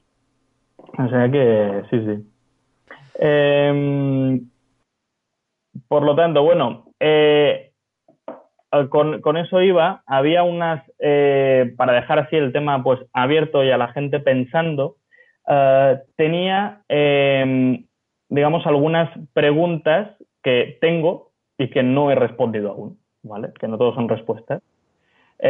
sí, por ejemplo, em, algunos movimientos, duda, algunos movimientos aberrantes eh, que tienen nuestros pacientes, imagínate el síndrome de flexión brutal, eh, podría ser simplemente una consecuencia de sus menores capacidades, porque yo lo veo desde ese punto de vista. Eh, yo cuando en mi día a día, si hago mucha flexión lumbar repetitiva, levantando pesos, hay un momento que me canso, que me fatigo. Y cuando me canso, empiezo, como es el músculo realmente el que se está fatigando, eh, además de otras estructuras, pero principalmente el músculo, em, lo que hago es empezar a hacer, a cargar mucho más en estructuras pasivas, por lo que empiezo a intervenir, a que mi cadera se mueva menos y se mueva más mi columna lumbar para llegar antes al final de rango y por lo tanto cargar el peso con ese eh, con, esas estructuras pasivas. ¿vale? O sea que a lo mejor, es decir, en vez de matarme a intentar cambiar ese, ese movimiento aberrante, ¿no sería mejor eh, em, aumentar las capacidades del paciente para que no llegue a ese extremo? Em, y eso es algo, digamos, una hipótesis. Sería, y que proviene, por ejemplo, de los corredores. Un corredor, un atleta en fatiga, eh, su extremidad inferior, lo que sea, eh, por ejemplo, valgo de rodilla, ¿no? Va a, estar mucho más presente, ya que estamos, el valgo de rodilla, va a estar mucho más presente en, un, en alguien fatigado que en alguien que no esté fatigado. ¿Por qué no contemplar los movimientos aberrantes lumbares de la misma forma? Eh, eh, claro, igual es que está entrando en fatiga muy pronto o, sus capacidades son muy bajas. Y lo que es mejor aún es que si repite ese, ese movimiento, no es que sea ni lesivo ni nada, simplemente que no le está dando la oportunidad, y eso le digo mucho a los pacientes, no estás dando la oportunidad a tus músculos que se pongan fuertes, porque siempre estás cargando las estructuras pasivas. Por lo tanto, vamos a eh, darles esa oportunidad. Y eso es, nada, eh, una duda que tengo. muy, muy interesante, la verdad. Eh, otra duda que tengo. Ahora mismo, sí, sí, tú aquí, tú suelta, suelta. Medidas mentales. vale, podemos aumentar las capacidades de un disco degenerado. Eh, y eso, eh, eh, no sé si te acuerdas, lo pregunté a Antonio y, Antonio me dijo que, no se sabía, no es que no lo supiera él, es que seguramente si no lo sabe Antonio, es que no se sabe, ¿vale? Es decir, no lo sabe nadie ya podéis ahorrar la búsqueda en PubMed. Total, total. No se sabe. No, es, broma. Lo busqué también y, no, eh, no, he encontrado la respuesta, pero además Antonio me dice que, no tengo respuesta. Em, eh, eh, pero me dijo algo muy interesante, que era eso de, bueno, y, que, a ver, que el disco no está aislado en el organismo. Que igual, si tú quieres generar mayor, aumentar la capacidad de levantar un peso, que tienes también la extremidad inferior que te está interviniendo y tienes otros segmentos y tienes otros músculos. ¿Por qué no aumentas la capacidad del resto de cosas? ¿Sabes? Que, eh, que, que, que, no están, uh, que, no están, digamos, eh, tan mal, entre comillas, o, no, o esas capacidades están. ¿Por qué no aumentar más lo que ya eh, sabemos seguro que puede aumentar sus capacidades? Y eso es un punto de vista pues muy útil. Centrarnos en lo que puede mejorar el paciente más que centrarnos en lo que ya está mal. ¿Vale? Eh, eso me parece algo muy interesante. Aún así, me gustaría eh, tener investigación que dijera si sí o no se puede aumentar las capacidades de un disco degenerado. Eso me resultaría muy, muy interesante de ver, ¿no? Em, porque, claro, eh, hay algunos pacientes que posiblemente, y, eso es la realidad clínica, que no sé hasta qué punto se puede adaptar su columna lumbar. No sé si ya están al final de sus capacidades, porque, y me refiero a esos pacientes con múltiples hallazgos en resonancia magnética, eh, que eso sí, eso sí se correlaciona muy bien con el dolor. Eso es curioso, es decir, un hallazgo solo, por lo general no se suele relacionar, pero cuando hay conjunto de hallazgos, eh, por ejemplo, cambios tipo MODIC con eh, disrupción discal interna y con eh, lo que se llaman eh, high intensity zones, eh, eso hay estudios que sí que lo relacionan, y con nódulo de Schmorl también, eso se relaciona muy, muy bien con los síntomas, ¿no? Por decir algo. Es decir, este tipo de pacientes y de, tejido, ¿hasta qué punto se puede adaptar? ¿Vale? Eso sería lo, interesante. Pero bueno. Em, y nada, va en la línea con lo que comentabas, de no centrarte tanto en, es lo que no puede hacer, sino, coño, potenciar todo lo demás, que, eso es lo interesante. Mm. Además, yo creo que Antonio es el, yo siempre lo he dicho, Antonio es el, es el cuervo de Stihab, se lo conoce todo. O sea que... sí, sí, sí, la verdad que, sí. Eh, bueno, más... No sé si hay algo más que quieras, que quieras comentar, Jeroni. Estás a tiempo, ahora es tu momento. Eh, a ver, más cosas que quería comentar. Espera que repaso mis apuntes. Ah, sí, eso es muy interesante.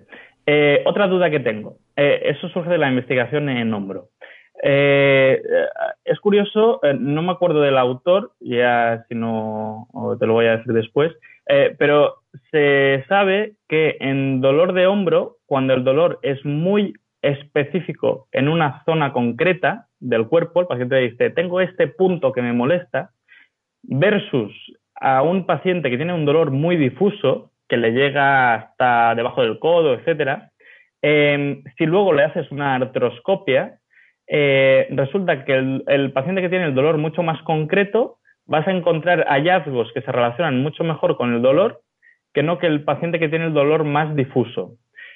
Por norma general, no quiere decir que el dolor difuso sea, no esté tan relacionado con el tejido, ni nada. Simplemente eh, que parece ser que los hallazgos son más relevantes en pacientes que tienen el dolor más concreto y específico. Y eso eh, me surge también por la duda, no sé si te ha pasado Rubén, eh, el típico paciente que tiene ese punto en, a nivel, digamos, de la inserción del glúteo, si quieres decir, que hace 14 años que está con ese dolor en ese punto concreto y parece que no es mecánico, eh, que, que, simplemente pues tiene ese dolor ahí, eh, muy concreto, ¿no? Eh, el punto. es el, punto. El punto, ¿no? a ver, esos, esos pacientes, yo el abordaje que suelo hacer, y algunos, desde mi punto de vista, han, han, han, mejorado, algunos no, es de aumentar la fuerza a tope de los pelvitrocantéreos, ¿vale? Me mojo así. Porque, ¿Por qué? bueno, porque simplemente el punto está allí. Es que el razonamiento es así de burdo, pero es que no, no, no quiere decir que sea más, más falso ni nada. Bueno, pues les duele en esa zona. Eh, parece que ese tejido puede ser relevante de alguna forma, pues voy a aumentar las capacidades de ese tejido al máximo para ver pues qué pasa, ¿no? Básicamente eso.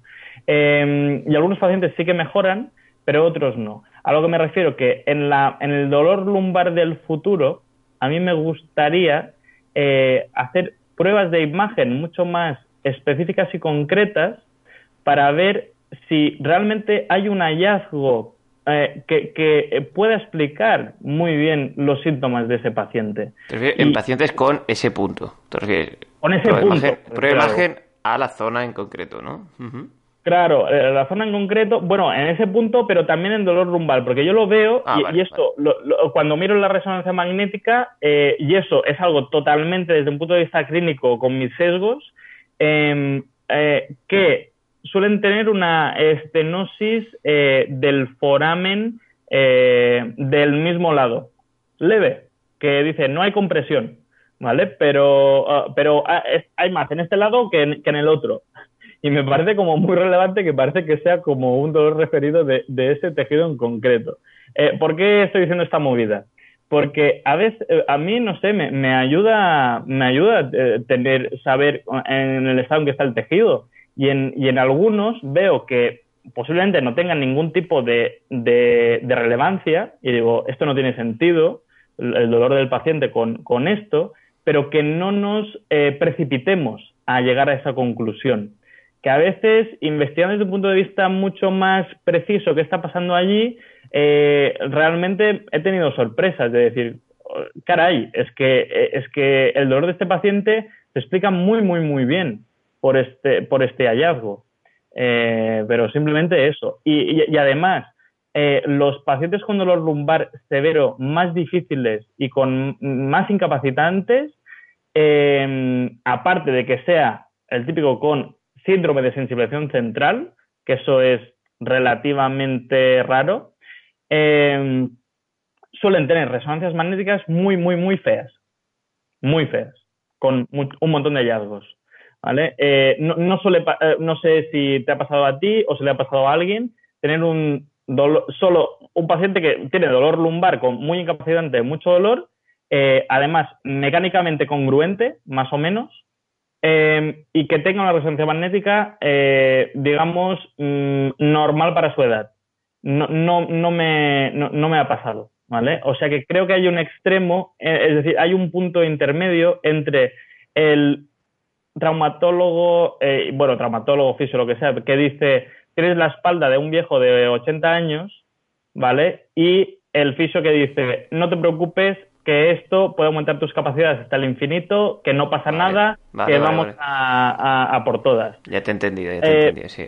¿Sabes a dónde voy, no? Es decir, que a lo mejor estos, estos pacientes se pueden beneficiar de una disminución de las demandas, porque igual ya está llegando a su extremo el tejido.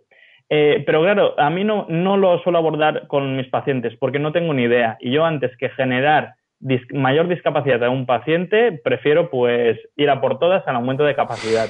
Pero es una pregunta que, que realmente eh, me está comiendo la cabeza de decir hasta qué punto eh, se puede adaptar, ¿no? Sí, sí. o sea que nada, es, también pues una muy, muy, interesante, la verdad. Yo creo que sí que el, el cuerpo humano mientras siga vivo tiene capacidad de adaptarse pero mm. claro, es lo que dices tú, hasta qué punto esa demanda, jugar con esas demandas y capacidades, ese equilibrio, eso es complejo, la verdad.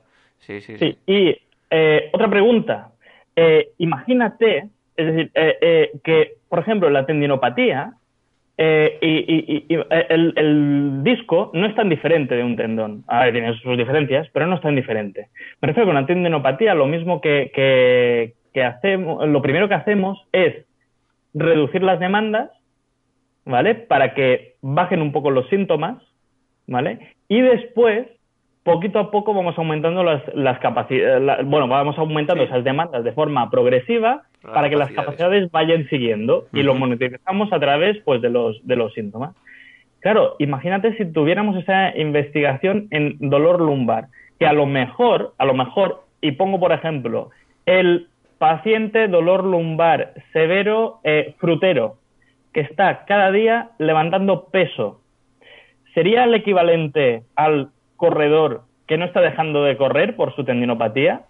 A lo mejor ese paciente se podría beneficiar de te tomas tres semanitas de baja, de tranquis, sin levantar pesos y, digamos, eh, haciendo una vida con mucha menos demanda y después de forma progresiva vamos escalonando eso para que tu cuerpo tenga la oportunidad de generar esas adaptaciones y no esté iniciando procesos inflamatorios día tras día porque estás todo el rato sobrepasando esas capacidades.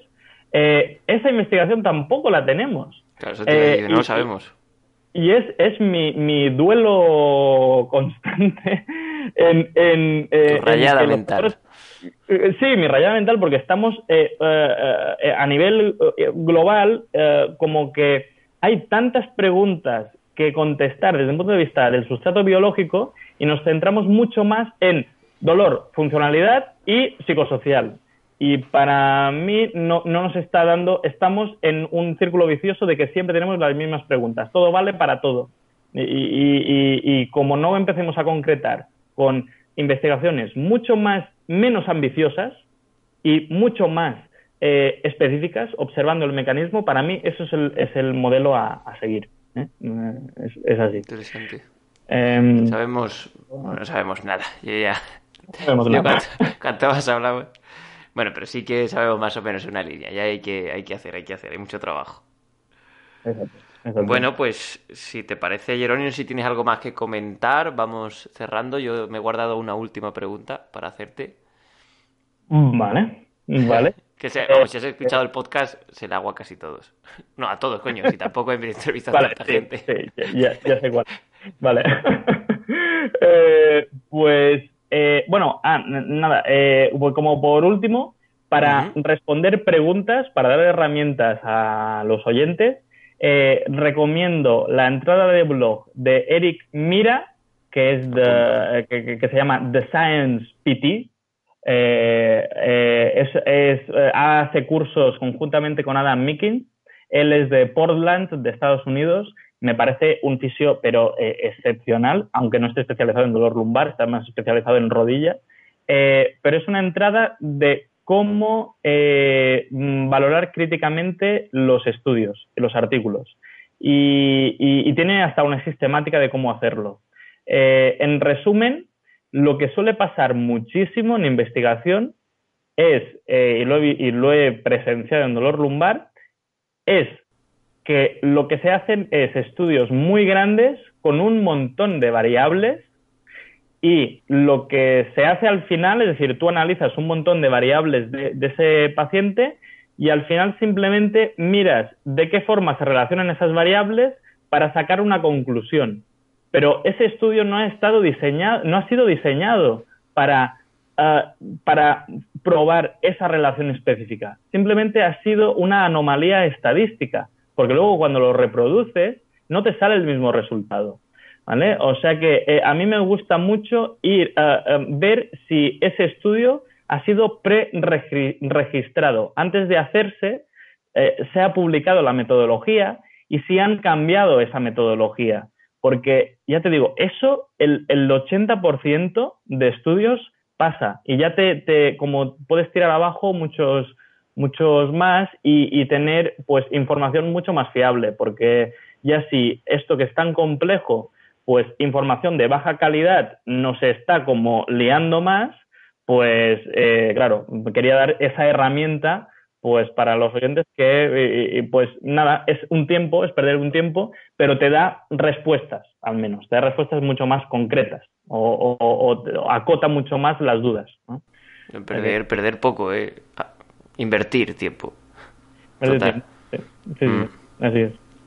¿Hay alguna, algún blog más o algún libro que recomiendes? Eh, mira, eh, realmente eh, lo que hago yo es seguir lo que es el, la metodología de Eric Mira, que es em, cada semana miro una, tengo cinco, estoy suscrito a cinco revistas, pero no suscrito, no suscrito pagando, sino simplemente voy mirando la web eh, qué artículos han salido eh, nuevos y voy mirando pues unas cinco revistas y cada semana miro una revista y, además miro los artículos eh, que hay en portada, leo los títulos y luego los hago un primer filtro, leo los resúmenes, hago un segundo filtro y después me quedo con tres, cuatro artículos que leo durante esta semana. ¿Vale? Em, y eso lo hago con una, con una revista diferente cada semana cada cinco semanas. Después, cuando a, la sexta semana, vuelvo a empezar con la primera. Y así estoy, mm, bueno, más bastante actualizado con eso. Em, eso, eh, ya te digo, eh, eh, mejor, una, siempre, el, ahora el ratio que tengo es tres revistas de fisio, una revista de cirugía em, y una revista de... de deporte. De deporte, ¿vale? De más café. Y tengo como estas cinco, para salir un poco de lo que es la fisioterapia, pero cosas que se puedan aplicar a eso y ver otros profesionales cómo piensan y cómo se puede aplicar eso en, clínica. Y, ya está. Como consejo, recomendación. Perfecto. O sea, que eres más, eres más de revista, ¿no? Eres más de revista. Soy más de revista. Claro, después hago búsquedas, todas esas preguntas que, te, que me van surgiendo, hago búsquedas específicas en, en, en PubMed en general, pero ya está. vale, estupendo, Jeroni. Pues por ir cerrando un poquito. Vale, si, si tuvieras la oportunidad de, si tuvieras al Geroni de nada más acabar la carrera con, pues, con sus granitos, sus cosas, ¿qué, le recomendarías? A nivel general en cuanto a fisioterapia. Mm. claro. Mm. claro. Eh, le recomendaría que fuera mucho más crítico, eso seguro, eh, que ya creo que en general siempre lo he sido, pero ahora estoy en un punto donde eh, lo soy aún mucho más, con, con, todo, conmigo mismo, pero sobre todo con uno mismo y después con el resto, ¿vale? Pero sobre todo con uno mismo. Em, y aparte de ser, de ser crítico, eh, pues creo que esa sería mi, mi principal recomendación, ¿no? Porque apasionado siempre lo he sido, es decir, también eh, Ah, y también centrarse en el bienestar de uno mismo, que eso a veces se nos olvida a muchos. De, lo primero es estar bien uno mismo eh, para poder ayudar a las otras personas. Si tú no estás bien, si tú no estás eh, sano, no haces deporte, comes bien, eh, duermes, eh, todo eso es básico para ayudar a un paciente. Te estás ganando más enemigos, lo sabes, ¿no? pues mira, No, no, a ver, totalmente. Lo, lo, digo porque eh, el paciente del viernes a última hora no tiene la culpa de que tú estés cansado. O sea que, o tienes que estar allí fresco como una rosa y para eso, pues tienes que estar con capacidades altas, ¿vale? y, bien, y bien descansado. O sea que esto es muy importante. Cuidarse a uno mismo y, ser crítico. Perfecto, tío. Perfecto. Pues nada, solo queda volver a agradecerte otra vez la, el aceptar la invitación. Espero que hayas estado cómodo. Y pues, qué, bonito es el internet aquí desde Baleares, Toledo. y, y también, ah, bueno, para quien quiera encontrarte, ya lo has comentado en Ecufis, tienes un curso que tiene muy buena pinta, la verdad.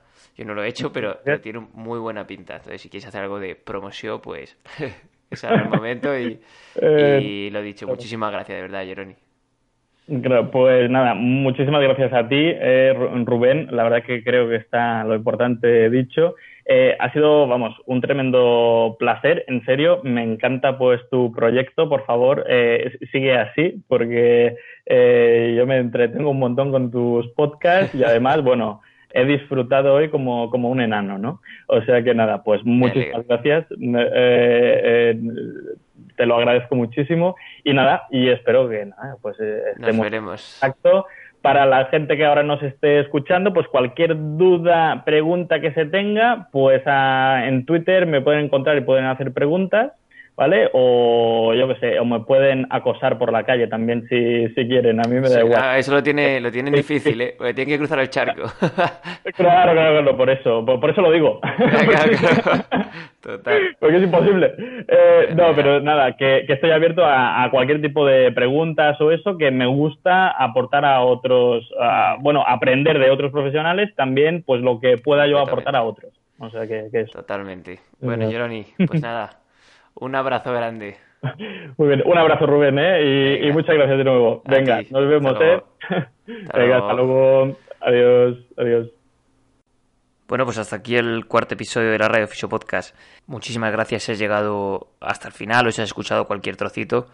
Espero que te haya gustado, de veras. Y bueno, pues si te ha gustado puedes dejarnos tu valoración en cualquiera de las plataformas. Si crees que le puede servir a más compañeros y más compañeras, pues compártelo, que eso es lo bonito. Y nada, pues solo queda despedirme y, y que espero verte en el próximo episodio. Un saludo.